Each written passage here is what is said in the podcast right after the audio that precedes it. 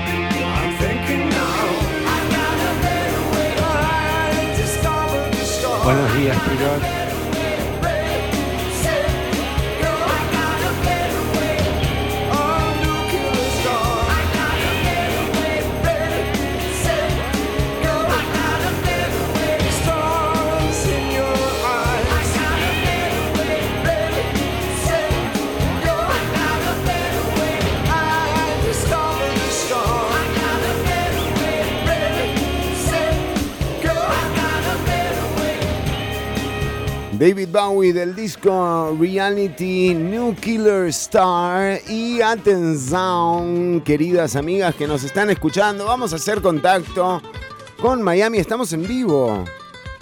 ¿Cómo no? ¿No estamos en vivo? Ah, Ortuño no está en vivo. No, nosotros sí estamos en vivo. Ven, me hacen quedar mal con la audiencia a propósito.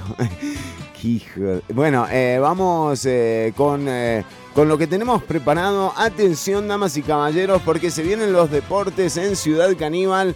La ONU ya dijo, es racismo. Y no solo es racismo lo que pasó en el clásico, eh, sino que es racismo y xenofobia a su vez. Y además está eh, alimentado esto eh, por, por la indiferencia también que hubo en algún momento, eh, recordemos con eh, eh, Justin Campos y la contratación que hizo Heredia, en un momento realmente impropio. No es que don Justin sea racista, sino que hay una investigación sobre una denuncia en términos muy claros y vimos cómo em, esta indiferencia sí importa. O sea, sí es importante que esto eh, quede zanjado, digamos, ¿no? El canibalismo mediático también. El canibalismo mediático, no sé, eh, pero en todo caso, no sé. El canibalismo mediático también. Bueno, vamos a los eh, deportes que sí nos interesan. No vamos a hablar del clásico, de primera división. Mira, ya es una desilusión tras otra. Así que nosotros eh, fuimos al INAFA y dijimos, no, queremos, queremos ir más allá. Eh, y por eso, por eso, Ciudad Caníbal ya tiene equipo, ya son, volvimos a ser hinchas del fútbol. Porque a mí me alejó de Heredia. No es que dejé de ser hincha de Heredia. Obviamente me encanta. Además, Digo, todo bien, no pasa nada. Pero por ahora, por ahora no. Eh, entonces vamos a escuchar el reporte que tiene eh, eh, Ortuño de nuestro equipo en Ciudad Caníbal para que, para que, bueno, para que también ustedes como audiencia mm, tengan alternativa, ¿verdad? O sea, digamos, si no querés participar de algo que está vinculado con racismo, si no te importa, bueno, no pasa nada, pero aquí tenemos el informe, ¿eh? Buenos días, Chironis. Buenos días, audiencia de Ciudad Caníbal. Buenos días. Estamos aquí hoy jueves para contarles un poco lo que pasó en el partido del Leones Ojochal Río Claro FC por el torneo Copa Brunca. Torneo Copa Brunca, búsquenlo. 2023. Estamos aquí en las instalaciones del Inter de Miami. ¿Cómo? Lamentablemente Lío está jugando en la selección, no lo podíamos. Ahí están entrando los jugadores al entrenamiento. Jordi, Jordi. Jordi. Pasó Jordi Alba, nos levanta el pulgar. Mira. Eh, pero bueno. Pero conseguir una nota, algo. Unas entrevistas más adelante. Ahora le ah. contamos que en la Copa Brunca, León de Jochal. Sí. Ha empatado 3 a 3 en un gran partido contra Río Claro FC, otro de 3 a 3, eh, Río Claro FC. Recordemos que venimos eh, de, una derrota. Eh, los grandes candidatos a ganar la Copa. El partido fue este 3 de septiembre. Podríamos, a ganar la Copa. podríamos decir que fue una final anticipada. Haremos algunas entrevistas más adelante. Ahora le contamos que en la Copa Brunca, León de Jochal. Vamos, Leones. Ha empatado 3 a 3 en un gran partido contra Río Claro FC, otro de los grandes candidatos a ganar la Copa. Eh, el partido clásico, Río Claro, Leones. Gran partido emocionante. ¿Cuánto se, ¿Cuándo se jugó? Eh, el partido fue este 3 de septiembre. Gran partido emocionante. En otros partidos oficiales del campeonato, Caracol FC le ganó 4 a 1 a Sorepa. Oh. Dominicalito Fútbol Club 2 a 2. Sorepa, ojo con Sorepa, ¿eh? eh a ver. Caracol FC le ganó 4 a 1 a Sorepa. Dominicalito Fútbol Club 2 a 2 con Profe Fútbol Club. Profe Fútbol Club, no, es Azodepa, eh, Azodepa, no es, no es Sorepa. Y como ya le contamos, Leones de Jochal 3, Río Claro Fútbol Club ¡Vamos, Leones! La tabla de posiciones. A ver. En el grupo A. ¿Se modificó? Primero Río Claro, Profe Fútbol Club y Leones de Jochal con 3 puntos. Ahí estamos. Cuarto, Jiménez Fútbol Club con tres puntos. Ajá. No, con dos puntos y Dominicanito último con uno. En el grupo B, Ajuntadera Fútbol Club, seis puntos. Caracol Fútbol Club, seis puntos. Azodepa, seis puntos. Bahía Fútbol Club, cero. Y Salamanca Fútbol Club, cero. Recordamos que los primeros cuatro equipos clasifican para las eliminatorias a muerte súbita. Esto es todo desde aquí, desde el predio Campus Inter de Miami en Florida. Los dejo con Fernando Chironi en la conducción del programa. Muchas gracias. ¡Qué, qué grande! Impresionante ¿eh? la información, así que ya sabes, torneo Copa Brunca es eh, lo nuestro aquí en Ciudad Caníbal. Eh, apoyamos a los Leones de Ojo Chal y, vamos a seguir, por supuesto, toda la campaña con Leones de Ojo Chal. Recordad, los cuatro primeros de cada grupo en el torneo Brunca clasifican a una, una especie de octavos, ¿verdad? Eh, en donde es a muerte súbita. Es como un mundial, básicamente, el torneo Brunca. Está buenísimo. Em, vamos, vamos, Leones, vamos, Leones. Estamos ahí, estamos en la punta. Estamos clasificados, además, somos tercer lugar. Em, hay que mantener, hay que ser inteligentes eh, con el trabajo de la semana eh, y si el profe te toma en cuenta, demostrar todo en la cancha, qué sé yo, andar a ¿no? Bueno, estos fueron eh, los deportes y también vamos con la actualización de planetas. En este momento no hay movimiento para tranquilidad de la señora Ana Catarina Müller. Sigue todo igual, doña, doña Ana Catarina. Por ahora, viste, ahí van en su elipse. Por ahora está todo en orden, ¿eh? Em, lo que sí le recomiendo es que se fijen las más de mil órdenes sanitarias que tienen las escuelas y colegios, ¿no? Eh, eso parece que, sí eh, va, va, empeorando. Estos fueron los deportes en Ciudad Caníbal, son las 13 con 47 minutos. Ya venimos con mucho más C. Clasicazo. Como que le pusimos la música a Huicho, ¿no? Hoy.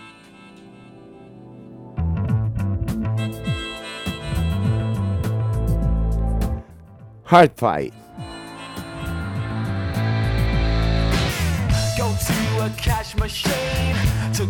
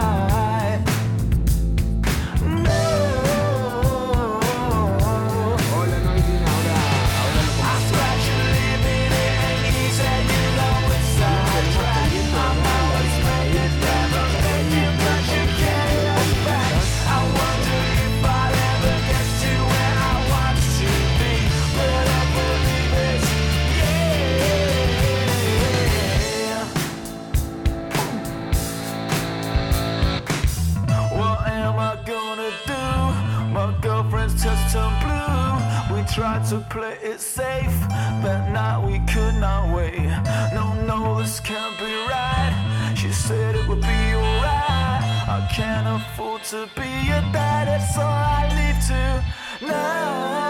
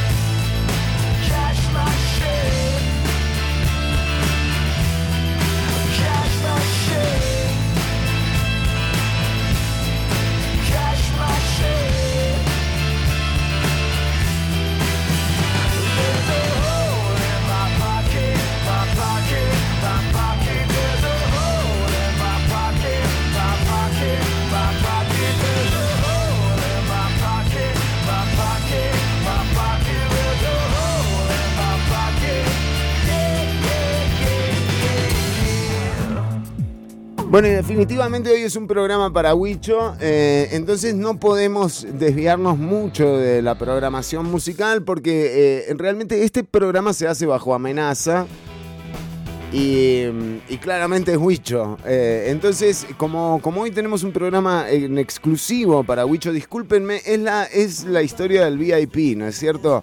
Es hacer feliz a uno y desgraciar a todos los demás. No, pero, esperamos que también mucha gente comparta el gusto musical eh, de Huicho. Así y todo, vamos a estrenar música hoy en Ciudad Caníbal de mm, María Pien. Ella es argentina. Eh, no vamos a poner uno de los temas nuevos, sino algo que nos recomendó el inspector Calieno, el inspectorcito Calieno. Bueno, no, de, Inspector 2, sí, bueno, no importa. Dante Calieno nos mandó esta música que está buenísima realmente y eh, amerita realmente compartirlo sin salirnos del estilo Huicho, ¿no? O sea, eh, es muy importante para nosotros que hoy quede claro que este programa es para Huicho. María Pien, una película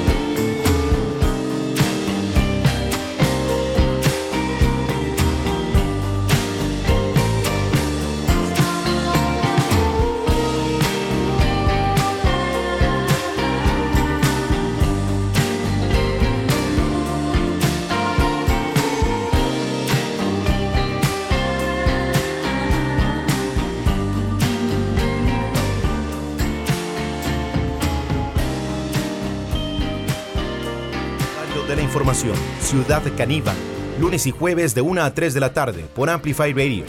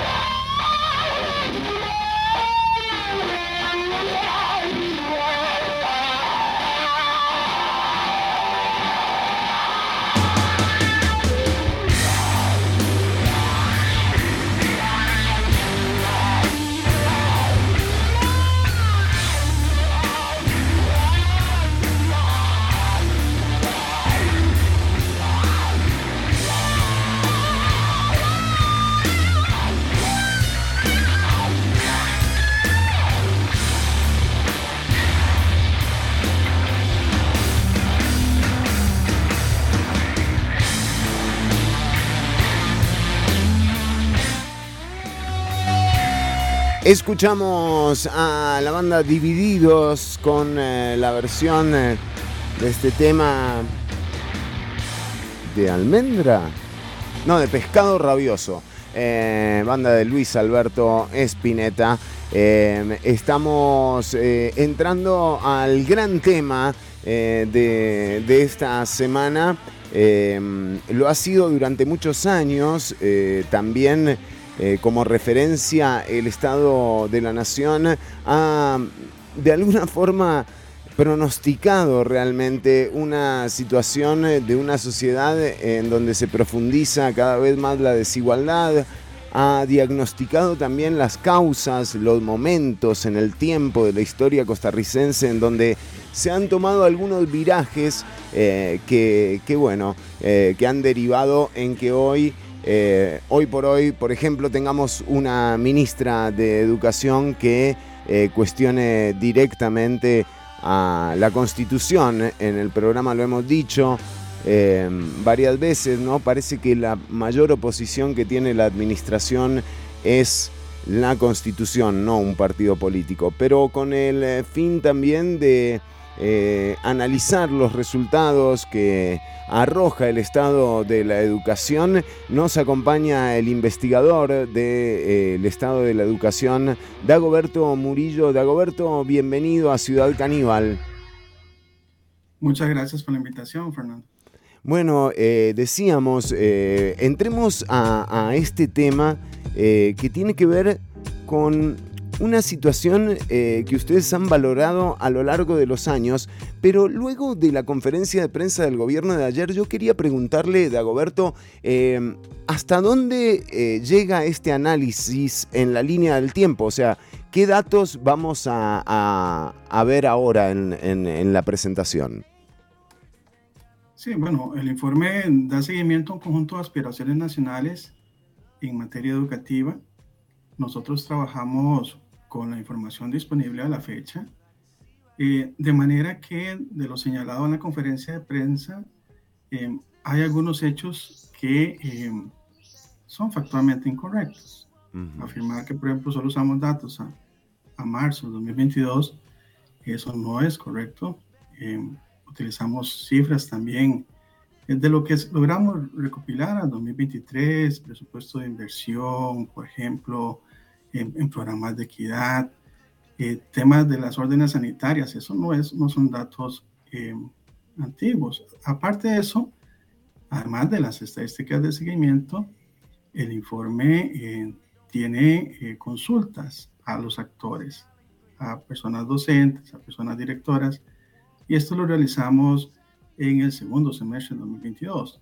Mm. hay otro conjunto de estadísticas que también recopila el ministerio a diciembre o a final de cada año, como las de exclusión, em, que abarcan todo, todo ese año y, están contempladas en el informe. Ya ahí vemos un repunte, por ejemplo, en materia de exclusión.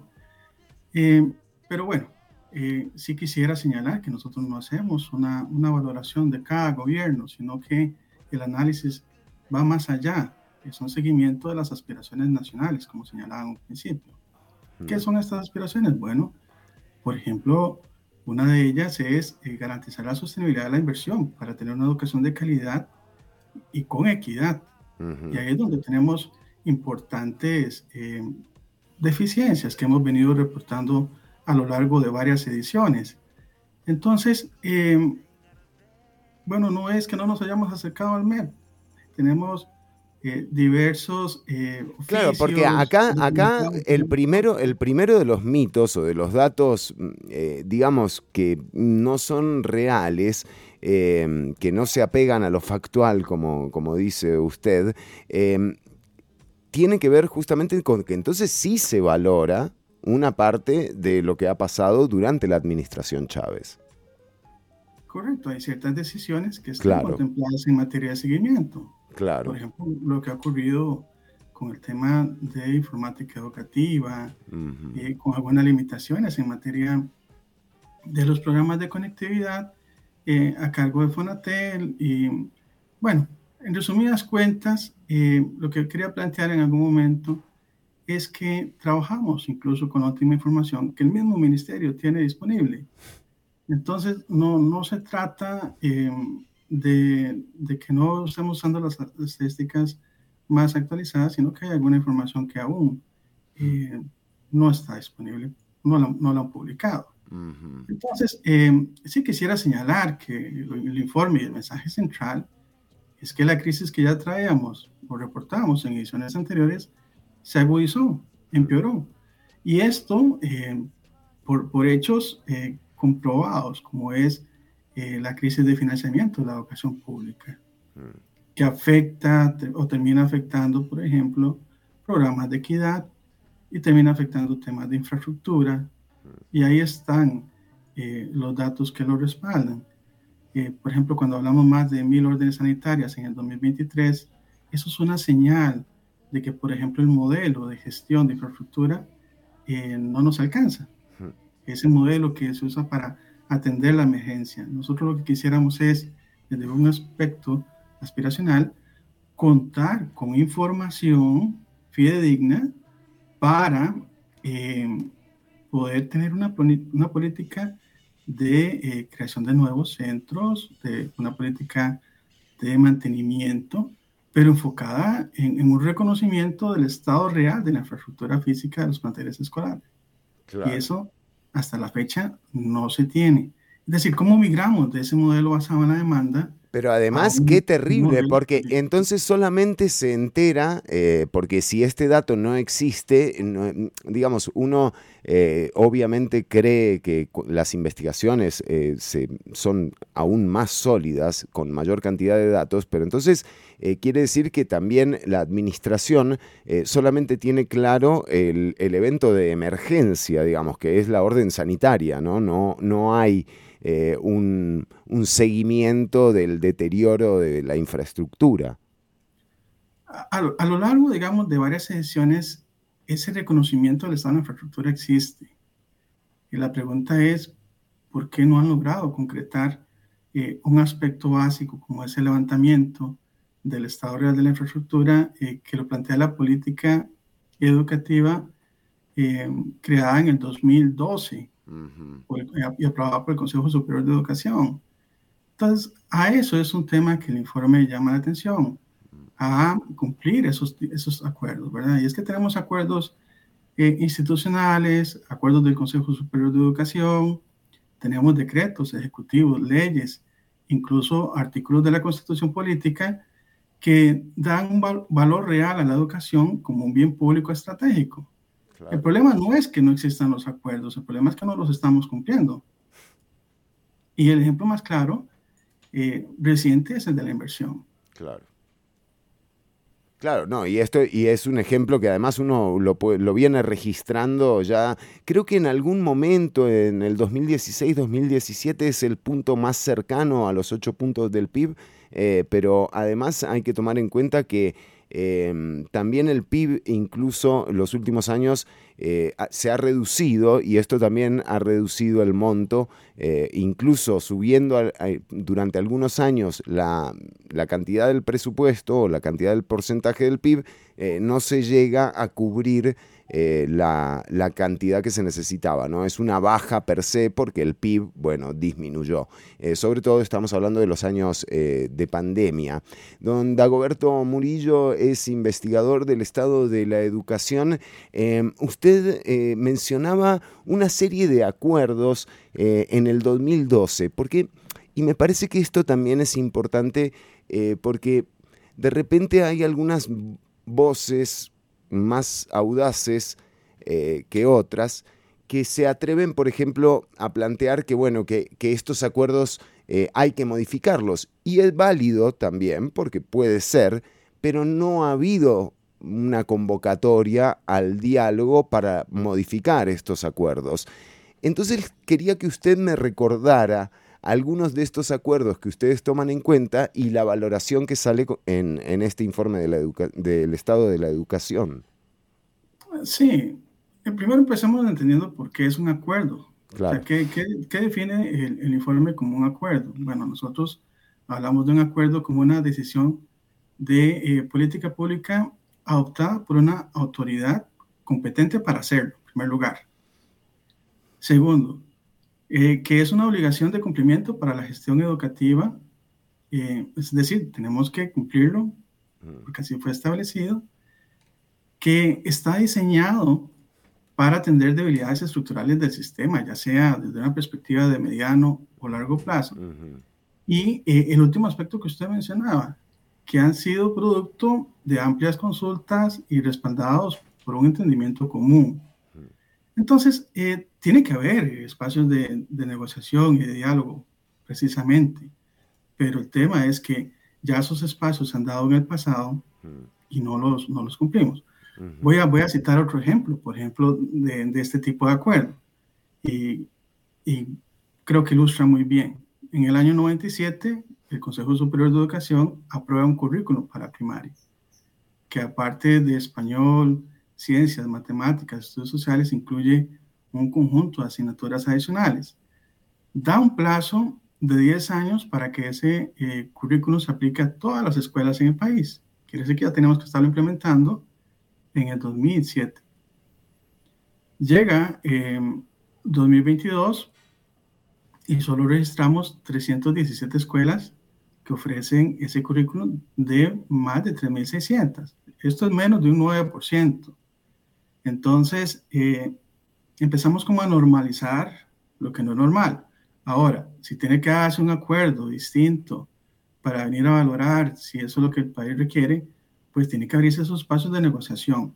El tema es que hoy, hoy lo que estamos generando son importantes brechas desde las edades iniciales, donde un grupo de población eh, sí recibe eh, todas las asignaturas, educación física, eh, música, arte, un segundo idioma, educación para el hogar y, y, otras, y otro grupo que no lo reciben.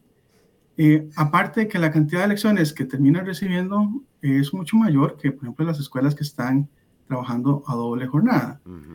Entonces, hay, hay, temas ahí de fondo que son importantes, que, que inciden en las trayectorias educativas y ahí está uno de los enfoques de este informe, que es enfocarse en estas generaciones que pasaron por todo un periodo de interrupciones. Ya hablábamos en el informe anterior de las huelgas, pero luego se nos viene la pandemia, llega 2021 con una educación combinada y no todos tenían las mismas condiciones para enfrentarlo. Entonces, en aquel momento hablábamos de un ensanchamiento de las brechas.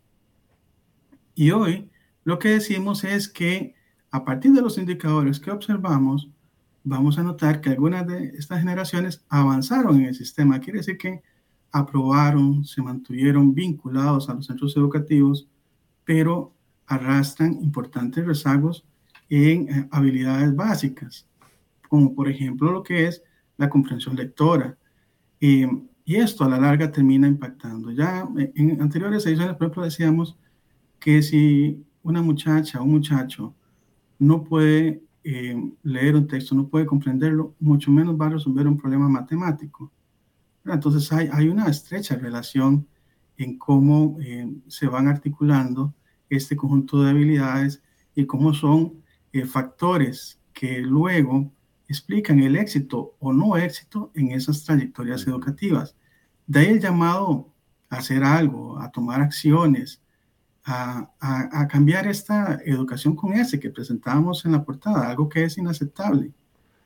Pero oye, ese es un llamado que, se impulsa este informe. Bueno, eh, gran audacia y con valor y además eh, aquí en el programa, en el primer bloque, eh, recalcábamos esto de que, mm, de que estos informes han, han diagnosticado lo que nos estaba pasando como sociedad y mm, no se puede eximir de, de la digamos, de la responsabilidad eh, a, gobiernos anteriores, eh, pero claramente mm, sería aún más absurdo eximir de la responsabilidad de tomar alguna acción, de no ser igual eh, que las otras gestiones en donde vimos cómo las, las, brechas se fueron profundizando.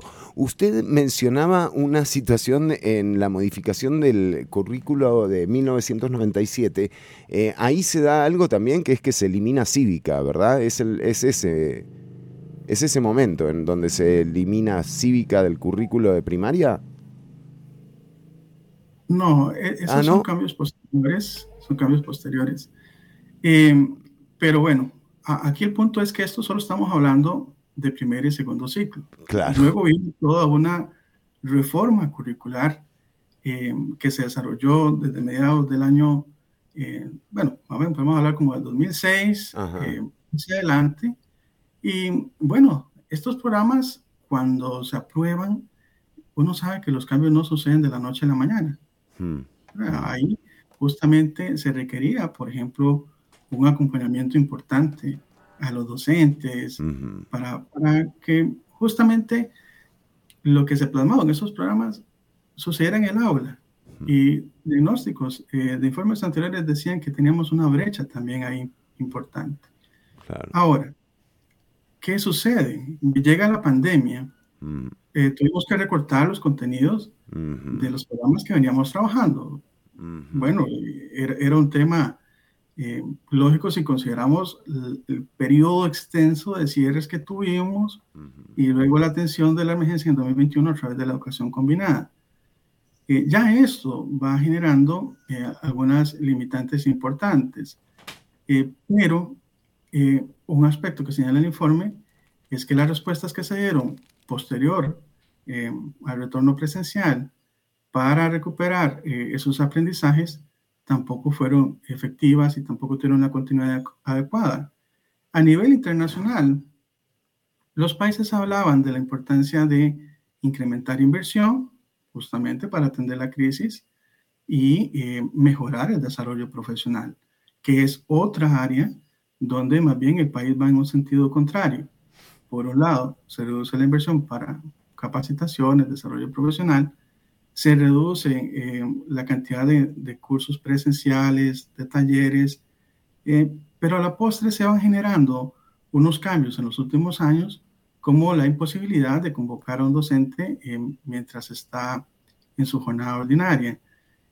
También con la ley de fortalecimiento de las finanzas públicas, ahora no todos los cursos de capacitación representan un puntaje en la carrera profesional, por lo claro. cual también se pierde incentivo. La entonces, reforma marco al empleo público, claro, claro, claro, claro. Tenemos entonces ahí como un conjunto de elementos de, de diferente tipo que hace que hoy las condiciones para ejercer un desarrollo profesional adecuado claro. eh, ya no sean tan eh, como las que teníamos antes, ¿verdad? Uh -huh. Entonces, ahí tenemos, tenemos importantes desafíos. Al docente no podemos dejarlo solo, y menos después de una crisis como la que hemos vivido.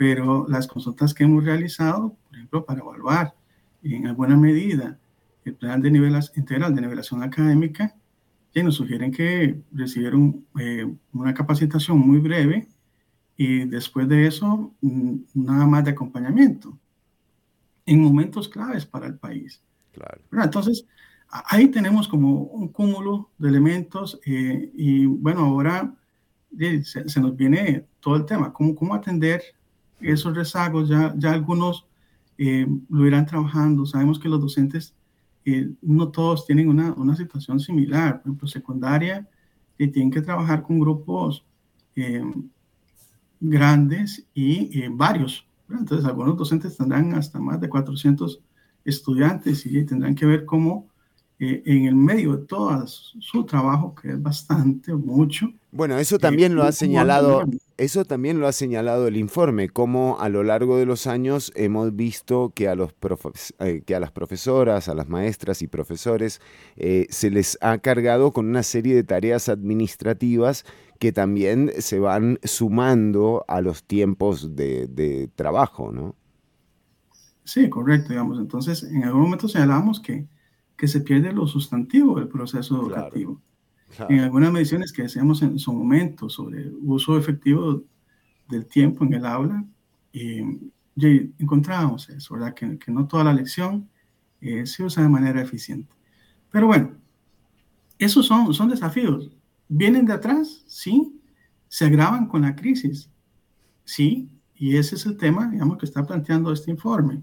Claro. Ahí tenemos que cuando nacieron o cuando se generaron, eh, no, no, es, no es el llamado de este informe, sino más bien cómo, cómo revertimos eso. No se trata de buscar culpables acá, es más bien cómo encontramos soluciones a los problemas que, que ya están diagnosticados, que vemos el día a día, eh, y cómo, cómo, cómo le entramos a eso. -huh, Entonces, eh, por ahí va, nuestro enfoque. Hay otra, eh, otra de las situaciones eh, que se dio ayer eh, que tiene que ver con que en algún momento se insinuó que el informe recomendaba eh, la tercerización de la evaluación de, de las personas estudiantes. Em, ¿Realmente el informe tiene esto? O sea, ¿ustedes recomiendan tercerizar la evaluación? No la evaluación. La evaluación se, tiene, tiene, como dos grandes áreas. La microevaluación, que creo que fue lo que hicieron referencia ayer en, en la conferencia de prensa. Ajá. Esa tiene que ver con lo que hace el docente en el aula. y la otra tiene que ver con la macroevaluación, como lo que hemos conocido como pruebas nacionales, como lo fue bachillerato, como fue FARO y como son las pruebas actuales. Y aquí se parte de un estudio muy serio, realizado incluso con especialistas internacionales, y donde se destaca que el país incluso fue pionero en el área de la macroevaluación en su momento, pero que nos hemos ido quedando rezagados eh, en esta área. Y, más, para aclarar ese punto, más que una prueba, el informe lo que habla es de un sistema de evaluación. Mm. Y ahí entra justamente un marco normativo, entra cómo se usa eh, la información, porque a nivel internacional, cuando se generan este tipo de pruebas, es para poder incidir en el aula, cosa que em, dice, se ha analizado y no se ha visto en el país en los últimos años. Aparte de que hablamos de que esas, esos cambios recientes tampoco nos permiten tener comparabilidad. Claro. Y una, y una buena práctica derivada de ese análisis a nivel internacional, pero en esta parte de macroevaluación, es justamente contar con un eh, instituto independiente. Claro. Ya, eh, por ejemplo, cuando tenemos pruebas de bachillerato, eh, uno escuchaba hablar de las curvas, ¿verdad? Para, para que se la promoción. Y bueno, ahí, está el foco, digamos. Nosotros lo que queremos es un sistema de macroevaluación para la mejora de las prácticas en el aula. A eso es lo que, lo que se aspira. Y yo creo que ese debería ser el fondo, no tanto eh, lo, lo, que se, señaló en ese momento, que se tenía que traer como docentes de afuera. Pero bueno, esos son puntos aparte. Yo creo que valdría la pena que se, se, lean bien el informe. Claro. Eh, y eh, vean, o sea, el informe, insisto, está diseñado para la ciudadanía. Pueden existir opiniones, podemos estar de acuerdo con él o no. Pero para eso se trata, para tener un diálogo informado. Y, y aquí me parece que, que es un, un, tema en el cual el país tiene que prestarle información, eh, prestarle atención para eh, atender justamente estas problemáticas. Es decir, cuánto están eh, aprendiendo nuestros chicos y chicas en el sistema educativo, que cómo podemos generar insumos para volverlas docente, para que cambien sus prácticas de aula y eh, se dé una situación distinta. Yo creo... tiene que un sistema de este tipo. Usted sabe de Dagoberto que me estamos charlando con el investigador de eh, el estado de la educación, Dagoberto Murillo. Eh, también hay algo que está pasando ahora que no pasó, eh, digamos, la Em, la falta de disponibilidad para tomar medidas en torno a los diagnósticos que ha presentado el informe del estado de la educación a lo largo de los años, eh, la indiferencia de la clase eh, política, eh, hoy se encuentra con, con, con, un grado de audacia también, así como el Estado de la Educación tuvo que ser audaz para elegir su portada, porque también la comunicación que tenemos desde la administración es diferente a la que hemos vivido con anterioridad. Pero creo que la ministra de Educación sí pone algo en discusión que es muy importante. Eh, y es esta situación de, lo establecido, ¿no? Y de esos ocho puntos del PIB, eh, en donde uno lo que ve en, en, la intención de llegar a los ocho puntos del PIB es en considerar, ¿y por qué relacionar la educación con el PIB? Bueno, porque la educación es un bien estratégico de todas las naciones. En la medida en la que no tengamos personas ciudadanas capacitadas para desempeñarse en las nuevas tareas que requieren la, como quieras decirle, el progreso, el desarrollo, la revolución industrial 5. no sé qué, lo que sea, en la medida en la que no tengamos personas capacitadas, eh, y va a ser muy difícil encontrar inversión extranjera. Y ese es el vínculo de los ocho puntos del PIB. Es porque la educación genera PIB. Y esto es así. Em, don eh, Dagoberto Murillo, tenemos eh, cifras que también eh, no, no, sorprenden para las personas que hayamos sobrevolado los otros informes que tiene que ver con, con bueno, con, con, el tema de la, de la diferencia en términos de género que presenta eh, el sistema educativo. Y aquí hay una lámina que lo evidencia. Sí, justamente, ese es uno de, las brechas estructurales que maneja el sistema. Hablábamos, por un lado, de, temas que, que, se agravan con la pandemia, pero hay otros que vienen de más atrás y está relacionado con esas diferencias en los puntajes, por ejemplo, que obtienen las chicas y los chicos en pruebas internacionales. Hmm. El tema fundamental está en cómo ir cerrando esas brechas, Fernando. Pero bueno, puntualizando, y aquí quisiera retomar lo que señalabas de la inversión también. O sea, el, 8% del Producto Interno Bruto, eh, nosotros decimos que no es solo aumentar la inversión por aumentarla. O sea, uno tiene que proponerse metas, objetivos claros. El tema es, ante esas grandes deudas eh, estructurales que el sistema tiene, ya, ya el informe incluso ha señalado que eh, con solo ahorros, con solo mejorando la eficacia, difícilmente vamos a poder resolver todos los problemas que el país arrastra. Y es que tenemos la falsa idea de que el país ha invertido durante mucho tiempo de forma sostenida eh, ese, ese 8%, cuando ni siquiera hemos llegado ahí. Lo otro es que nosotros usamos el, indicador con respecto al PIB para tener una, una noción, pero cuando uno ve también la inversión en términos reales, que cae, que estoy descontando el tema de la inflación, o sea, está cayendo. Cuando analizamos la inversión per cápita en términos reales, que también cae, entonces no es cierto que porque tengamos menos gente ahora podemos invertir menos, eso es una falacia. O sea, tenemos grandes desafíos ahí. Eh, lo otro que hemos señalado es que ya el país había llegado al final del primer bono demográfico. ¿Y esto qué implica? Implica que tenemos menos personas em, jóvenes si lo comparamos en proporción con respecto al total de, la población. Entonces, el informe decía, ahora nuestro, nuestras personas jóvenes son un recurso escaso muy valioso.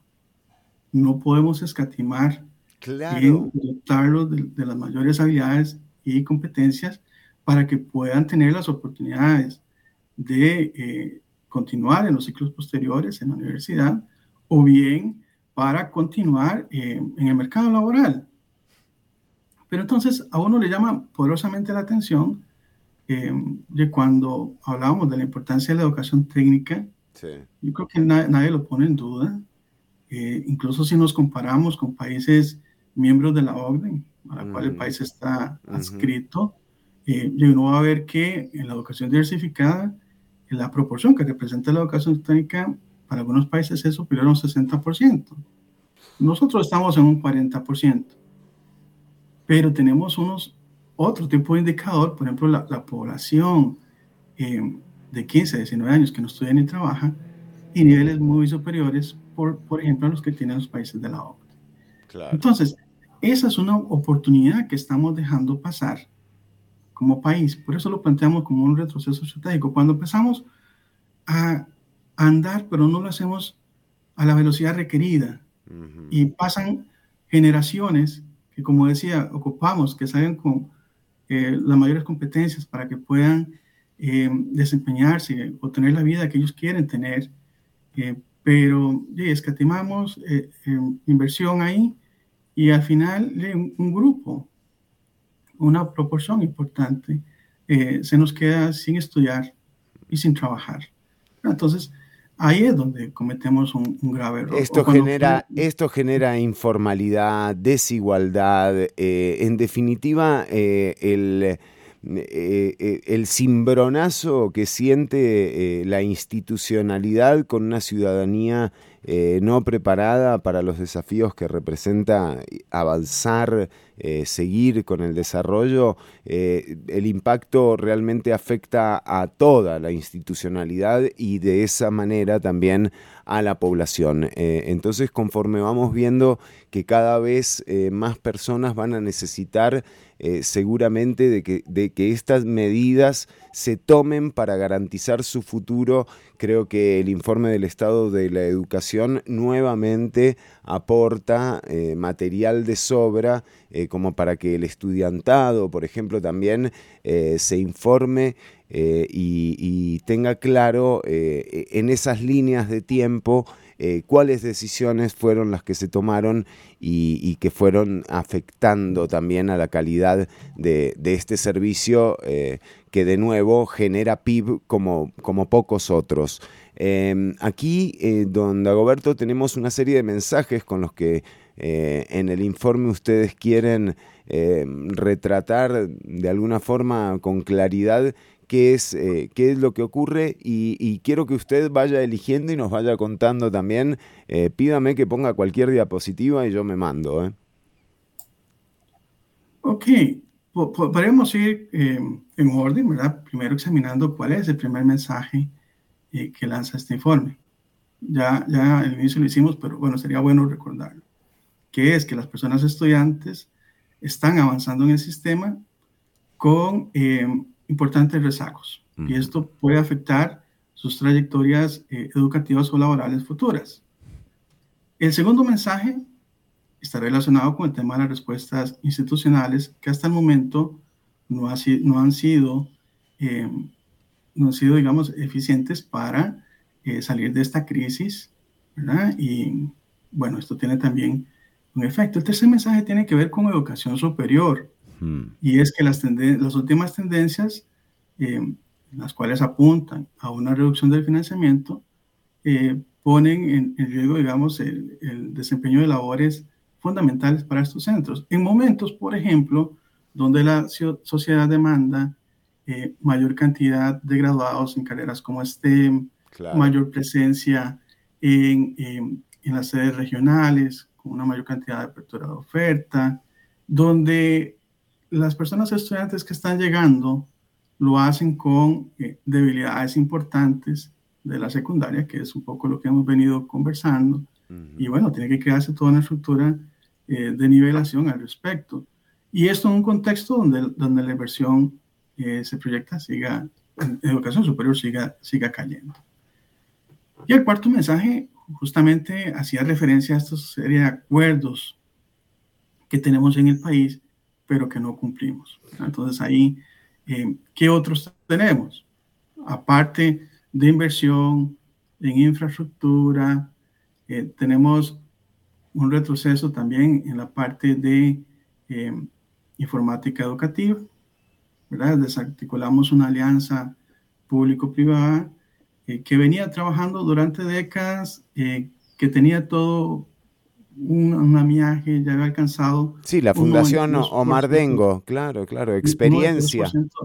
Se había alcanzado un 92% de la, de la cobertura eh, del programa. Entonces, eh, bueno, se, se, tomaron decisiones.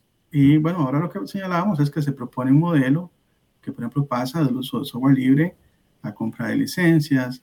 Que no está bien claro todavía cómo se va a vincular el tema de la evaluación eh, en, dichos procesos.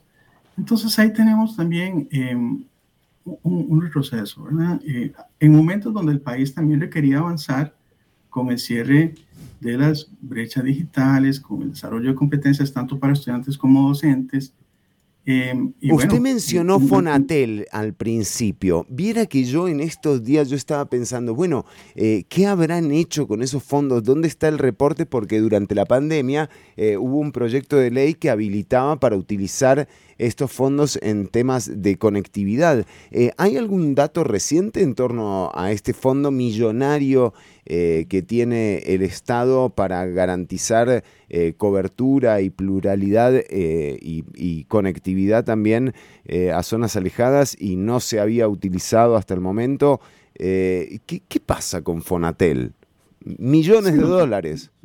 Nosotros, de hecho, presentamos en, en el capítulo 2 de este informe, que es el de seguimiento de preescolar, eh, primer y segundo ciclo, eh, tercer ciclo y la educación diversificada, hubo un recuadrito donde están los diferentes programas que atiende Fonatel, eh, los avances que han tenido y también algunas limitaciones que ellos encuentran, ¿verdad? Entonces, por ejemplo, eh, compra de equipos, bueno, en este marco de la pandemia, que tienen que entregarse a las personas estudiantes, eh, y por ejemplo se señala una directriz para que entregaran el equipo al MEP, pero ese todavía no sabía, eh, no había llegado finalmente a los estudiantes. Entonces, ahí está reseñado cómo vamos, cómo vamos en ese tema. Lo que sí podemos indicar a nivel general es que falta una mayor articulación entre las instituciones rectoras, MEP, MISID y el, y el mismo FONATEL para establecer metas y avanzar con mayor celeridad en, en este campo. Entonces, ese, ese, es otro tema que está, que está pendiente. Claro, claro, eso es, es disponibilidad. decía que ese es otro retroceso estratégico porque el tiempo pasa claro. y los centros educativos eh, siguen sin estar conectados. ¿verdad? Entonces, eh, hay que ver cuáles son esos cuellos de botella para resolver. Claro. Por eso, por eso sigo insistiendo en el llamado a la acción.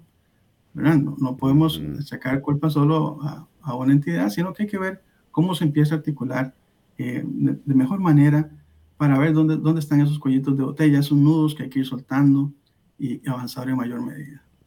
Aquí eh, en eh, el informe del estado de la educación también se señala que existe digamos, la estructura de acuerdos, el convenio a través del cual se podría llegar a, los objetivos planteados y, bueno, y realmente el, problema tal cual lo decía Dagoberto también al principio es que no los hemos sabido implementar realmente eh, eso, eso ha ocurrido. Miren, Fonatel estuvo ahí desde la apertura de telecomunicaciones, cuando eh, se designaron eh, las licitaciones para las empresas que manejan el espectro de telefonía celular y el espectro radioeléctrico.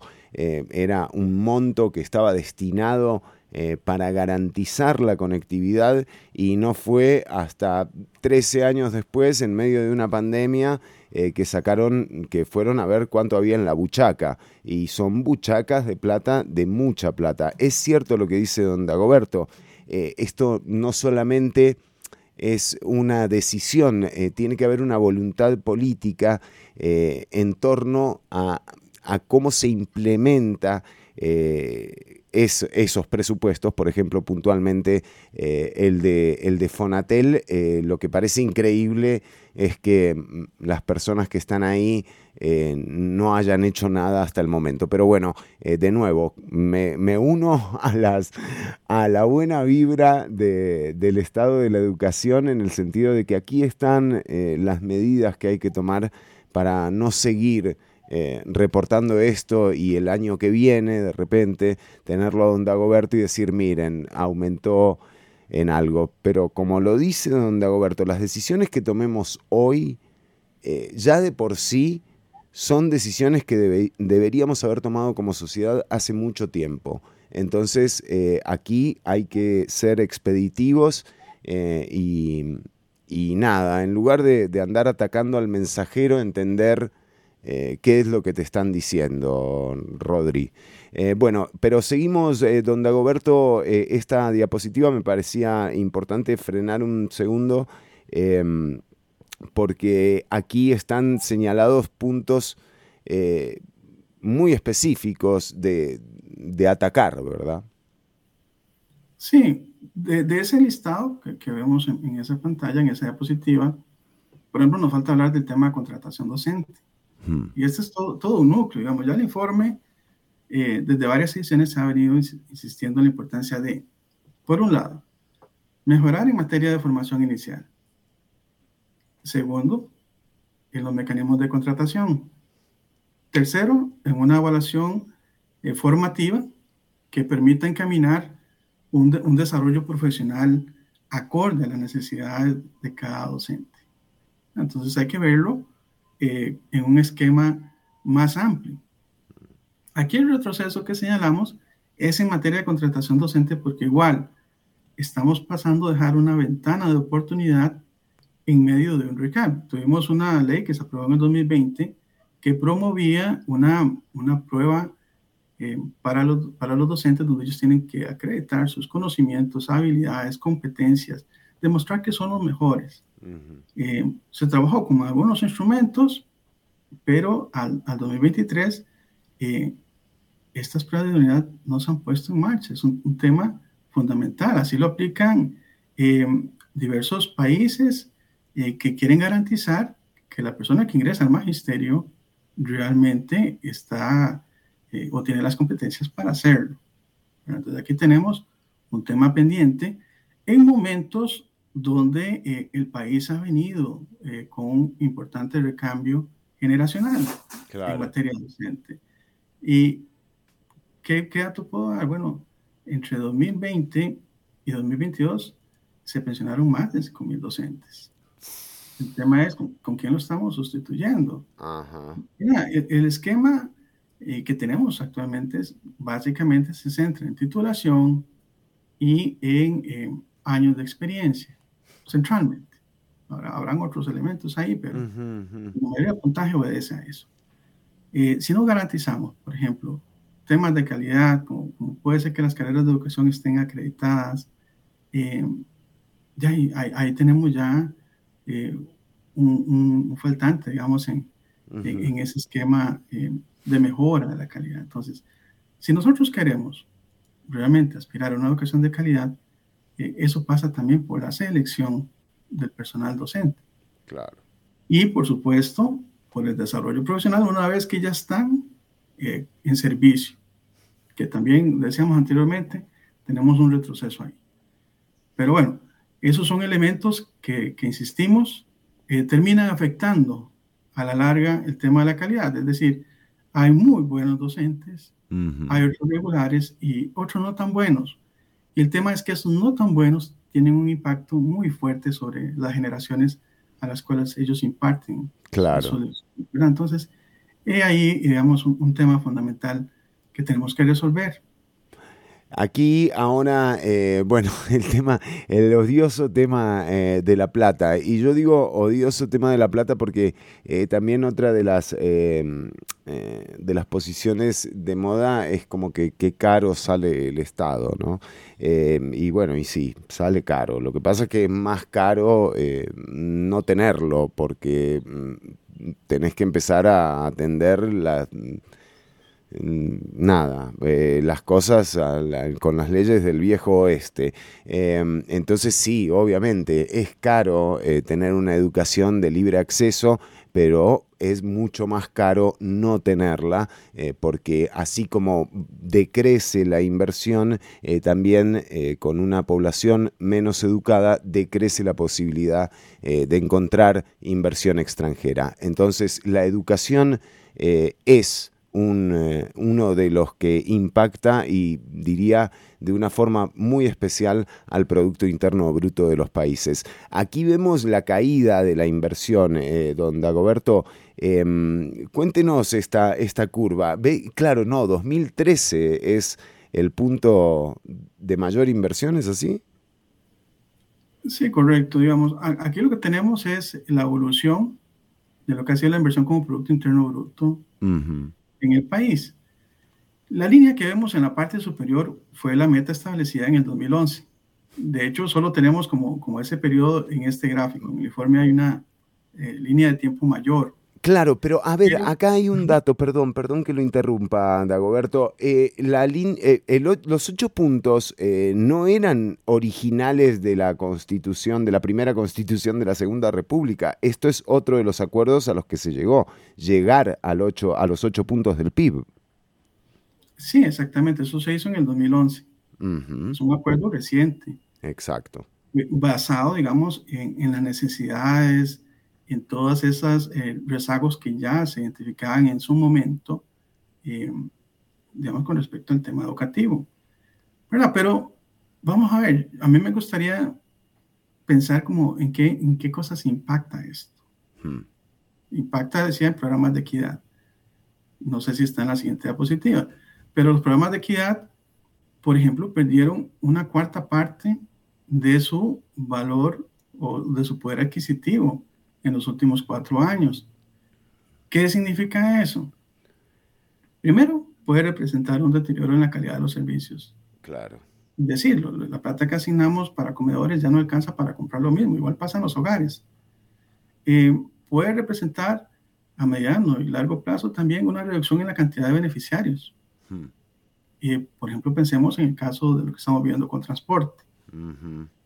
¿Y a quién termina afectando esto? Esta es la pregunta central. Vamos a ver, en el país, Fer, digamos, eso creo que tenemos que tenerlo claro.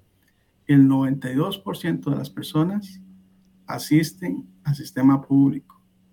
Y de acuerdo con investigaciones que tenemos, no cuentan con los recursos para otra alternativa. O sea, básicamente el corazón de la educación costarricense es el sistema público y por eso la insistencia en garantizar la sostenibilidad financiera, en mejorar los, mecanismos de asignación, mejorar la eficiencia, o sea, que, la plata se use de la manera correcta. Estamos de acuerdo con todo eso. Pero eh, ante la magnitud de los rezagos, eh, insistía que los ahorros o, lo que logramos ahorrar solo a través de, una mejor asignación no nos va a alcanzar. ¿Por qué? Porque veamos el siguiente gráfico. Creo que ese es el de la pobreza. Somos un país donde el 40%, más del 40% de la población de 5 a 18 años que asiste al sistema público está en condición de pobreza. Más de 40, o sea, 4 de cada 10. Si vamos a un salón de clase con, con 20 personas, 8 en promedio tendrán eh, una situación de pobreza. Eso para dar, un, para dar un promedio. Obviamente, si vamos a ciertas zonas, es probable que el 100% eh, estén en esa situación. Está clarísimo, Dagoberto.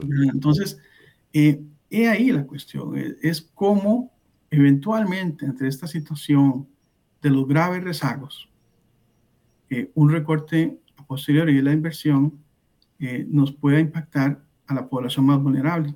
Claro. ¿Verdad? ¿Por qué? Porque ya sabemos por análisis que hemos hecho a nivel histórico que cuando la gente empieza a reprobar, eh, empieza a acumular años de sobriedad, eso es un factor potenciador de la exclusión educativa. Y si no hay apoyos, y mucho menos, por ejemplo, becas en el caso de la población pobre, eh, es probable que estas personas terminen engrosando esa lista de personas excluidas del sistema educativo, con todas las repercusiones que eh, ya hemos señalado a, nivel social. Pero señalémoslas de nuevo, Dagoberto, porque me parece que aquí es eh, donde sí puede haber eh, un llamado a la reflexión de la sociedad eh, y de nuevo yo creo que esta semana al principio del programa también relatábamos cómo el Frente Amplio y el oficialismo se habían unido para discutir un proyecto en la Asamblea Legislativa y cómo fueron oposición por un rato juntos, ¿no? El Frente Amplio y eh, esta fracción X que representa eh, al gobierno, eh, también tuvieron concordancias y es que aquí en esto parecía que estábamos de acuerdo como sociedad. Y no solo parecía, sino que está establecido que estamos de acuerdo. Si hay que cambiar esos acuerdos, es otro el proceso. Pero de nuevo, estas personas que señala el informe se encuentran eh, en, el sistema educativo, pero se enfrentan a una sociedad cada vez más desigual, cuando abandonen eh, sus estudios, eh, bueno, no es como que se van a ir de la sociedad, no es como que desaparece. Ahí donde no está el Estado, ahí donde no llega el Estado, llegan otros y otras. Y no es casualidad que estamos viviendo una crisis de seguridad en donde el AMPA ha tomado las calles. Entonces, genera inseguridad, genera informalidad. O sea, van a quebrar la caja, porque uno de los grandes temas son los aportes solidarios que hacen las personas trabajadoras a la Caja Costarricense del Seguro Social. Con informalidad también nos vamos a quedar sin seguro social. Entonces el impacto de esto tenemos que medirlo. No es tan sencillo como decir de dónde se sacaron los ocho puntos. Y señora, ¿usted de dónde sacó que no es eso? Es que eh, no, no extrapolamos el absurdo que nos están diciendo. Entonces, por favor, reflexionemos en torno a esto. Es el futuro de una nación. Y, y adelante, Dagoberto, perdón que lo interrumpí.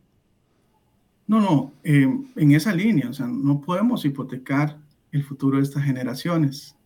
Justamente debemos buscar la solución para que eh, en un cortísimo plazo eh, evitar, digamos, esos, esos riesgos de que se nos salgan del sistema y de aquellas personas que se egresan salgan con las habilidades requeridas para que no se deterioren sus oportunidades, ni para proseguir con sus estudios ni para insertar al mercado laboral.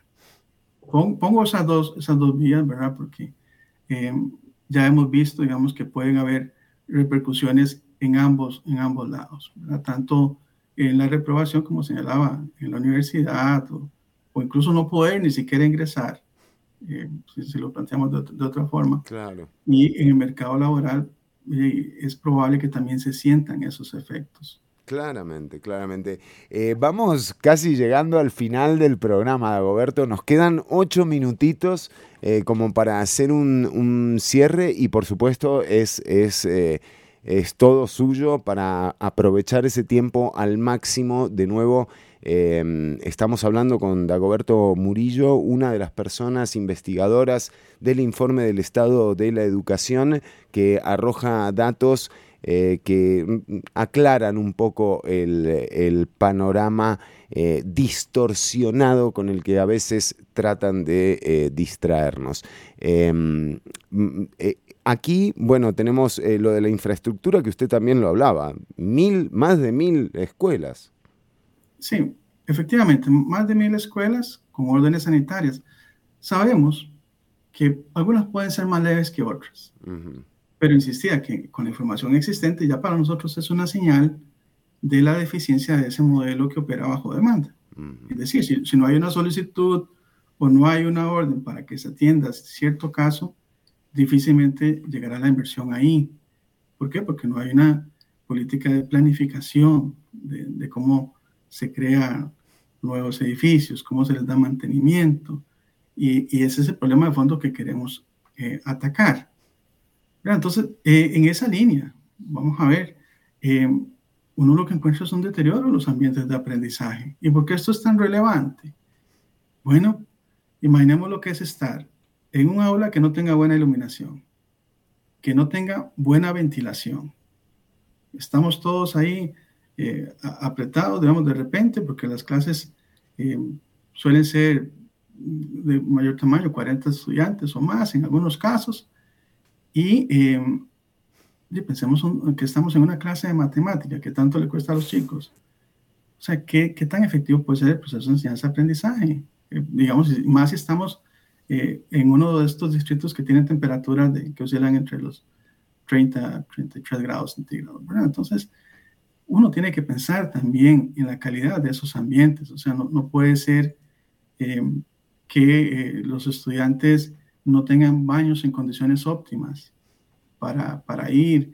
Eh, no puede ser que cuando llueve empiezan a inundarse los, los, pasillos. Entonces tenemos que ir creando una serie de condiciones. Ya incluso en informes anteriores hablábamos de la importancia de contar con espacios eh, sanos para que los mismos estudiantes socialicen en, medio de su proceso educativo, gimnasios, eh, zonas verdes, eh, y bueno. Acaban de suspender, acaban de cancelar una etapa nacional del Festival eh, Estudiantil de las Artes. O sea, realmente, eh, ¿qué, estamos, ¿qué, estamos, ofreciendo? Y, y, le hablo a los mayores de edad. O sea, ¿qué, ¿cuál es el compromiso que le estamos mostrando a estas personas que además tienen a veces mucho más templanza y parsimonia para relatar sus problemas que algunos de los analistas políticos que uno escucha a diario. Entonces, de nuevo, a las personas que nos escuchan, aquí hay una lucha que vale la pena, que tiene que ver con la sociedad que nos planteamos en algún momento. ¿Quieren venir a plantear otra? Tienen que traer un proyecto. Tienen, o sea, Con un gobierno no alcanza, ¿me entendés? No alcanza con tener un gobierno, no, no, no. Un pacto nacional se puede discutir, pero bueno, hay que abrir los espacios, hay que garantizar la representatividad y la pluralidad, y bueno, se podría hasta llegar a charlar de eso. Pero mientras tanto, lo que está vigente es la constitución política. Y si no la cumplís, vas presa o vas preso. Y esto va para el presidente de la República y para la señora ministra. Es que aquí ya en Costa Rica hemos visto cómo se encarcela a expresidentes y exfuncionarios. Entonces, digamos, hay que andar con un poquito más de cautela también. Es una institucionalidad sólida a la que se están enfrentando. No es un estado de juguete el costarricense. Por eso superó la década de los noventas, la época privatizadora de los noventas, la superó sin vender una sola institución pública. Por eso se firmó un tratado de libre comercio con los Estados Unidos y la apertura de las telecomunicaciones y los seguros no hicieron que el INS no pudiera dar 90 mil millones de colones en plena pandemia para pagar los bonos que necesitaban las personas que estaban perdiendo sus fuentes de ingresos. Esa es la institucionalidad costarricense. Dagoberto. Sí, muchas gracias, Fred. Ya para ir cerrando, sí quisiera dejar un mensaje breve, y es que las personas estudiantes que hoy asisten al sistema representan nuestra más importante apuesta. O sea, nuestro futuro depende de su educación, de una educación de calidad que necesitan y merecen, dice este informe. Entonces, no, no, pongamos eh, excusas, veamos esos problemas de fondo y centrémonos en resolverlos. Desde cualquier arista en la que estemos, ¿verdad? Porque de muchos de esos trabajos también tenemos que hacerlo los padres de familia, los padres y madres. Empezando por, por tratar de sacar un ratito y leer eh, con, junto con nuestros hijos, ¿verdad? Nuestras hijas. Empezando por ahí. Los docentes tienen un rol importantísimo. Ya sabemos que muchos tienen un compromiso, se ponen mucho la camiseta y hay que pedirles una milla extra porque realmente eh, lo ocupamos para poder salir de, esta crisis y, y, bueno, y poder trabajar con estas generaciones altamente impactadas, ¿verdad? Que, que son las que han sufrido como todos los daños relacionados con el tema del apagón. Aquí le mandan saludos eh, Dagoberto, parte de la audiencia, pero también nos hacen algo. Esta pregunta me parece, eh, me parece buena realmente. Eh, pero bueno, usted ya nos dijo que en realidad la información eh, disponible con la que ustedes cuentan es la del Ministerio de Educación y quería, Roberto Arce Monge pregunta, desde el estado de la educación, ¿se sabe algo de la ruta de la educación, que es la teoría eh, de articulación actual? O sea, ¿vieron algo eh, con este título? ¿Se les dijo algo de la ruta de la educación? Lo que puedo señalar es que una vez que salió la ruta, hicimos solicitud del documento de manera formal y no tuvimos respuesta. Y el informe solo documenta aquello para lo cual tiene evidencia y, y una forma de respaldarlo. Bueno, lapidario. Eh, Jeffrey Sandí nos dice, programazo hoy Fer, todo gracias a Dagoberto en realidad y a todas las personas investigadoras del de, eh, informe del estado de la educación. Así es facilísimo hacer radio, Dagoberto. Con mucho gusto, Fer. Bueno, y un placer tenerlos como siempre. Eh, nada, el aprecio y el respeto. Y sí, a veces pasa, ¿viste? Quieren matar al mensajero. Pero, pero nada, eh, no, no, no es el primero. No va a ser el último informe. Esperemos que en el próximo tengamos eh, mejores noticias para darle a la audiencia. Muchas gracias. Y, igual, yo sigo esperando, tengo una visión todavía optimista que de verdad reflexionemos, que de mm. verdad lleguemos a un cambio eh, y que de verdad entremos a trabajar con, con estas generaciones que tanto lo requieren. Que así sea. Dagoberto Murillo, investigador del informe del estado de la educación, quien nos ha dedicado un montón de tiempo el día de hoy. Creemos que em, valía la pena, nosotros le hemos sacado gran provecho de una situación que eh, nuevamente eh, ya se viene avisando desde hace mucho tiempo. sería absurdo echarle la culpa a este gobierno de lo que dice el informe del Estado de la Educación. Eso no es lo que hace el informe, eh, pero también es mucho más eh, ridículo em, tratar de desligar la responsabilidad que tiene este gobierno para tomar acciones que no se han tomado en administraciones anteriores. Chau, chau, gente, pasarlo bien. Nos encontramos el lunes con un programazo. ¿eh? Gracias, Dagoberto.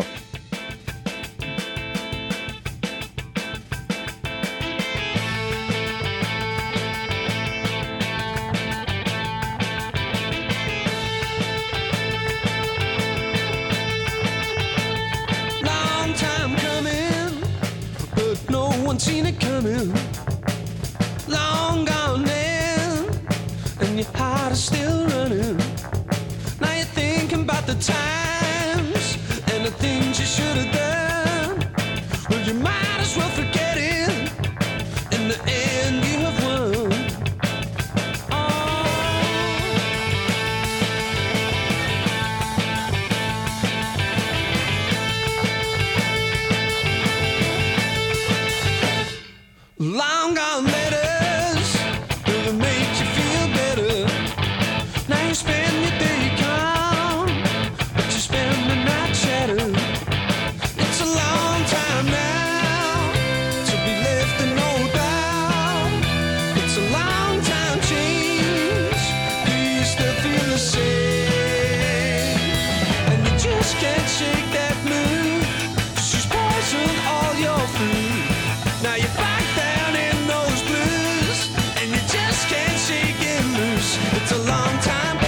Hasta aquí una emisión más, o menos, de Ciudad Caníbal.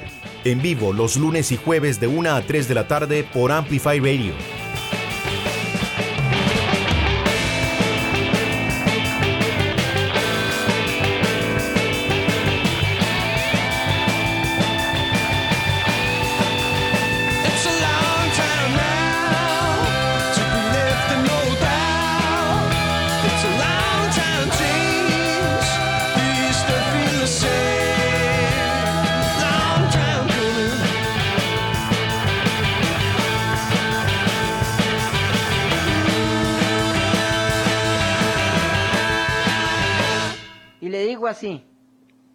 Si no hace algo bueno, por lo menos no haga algo malo.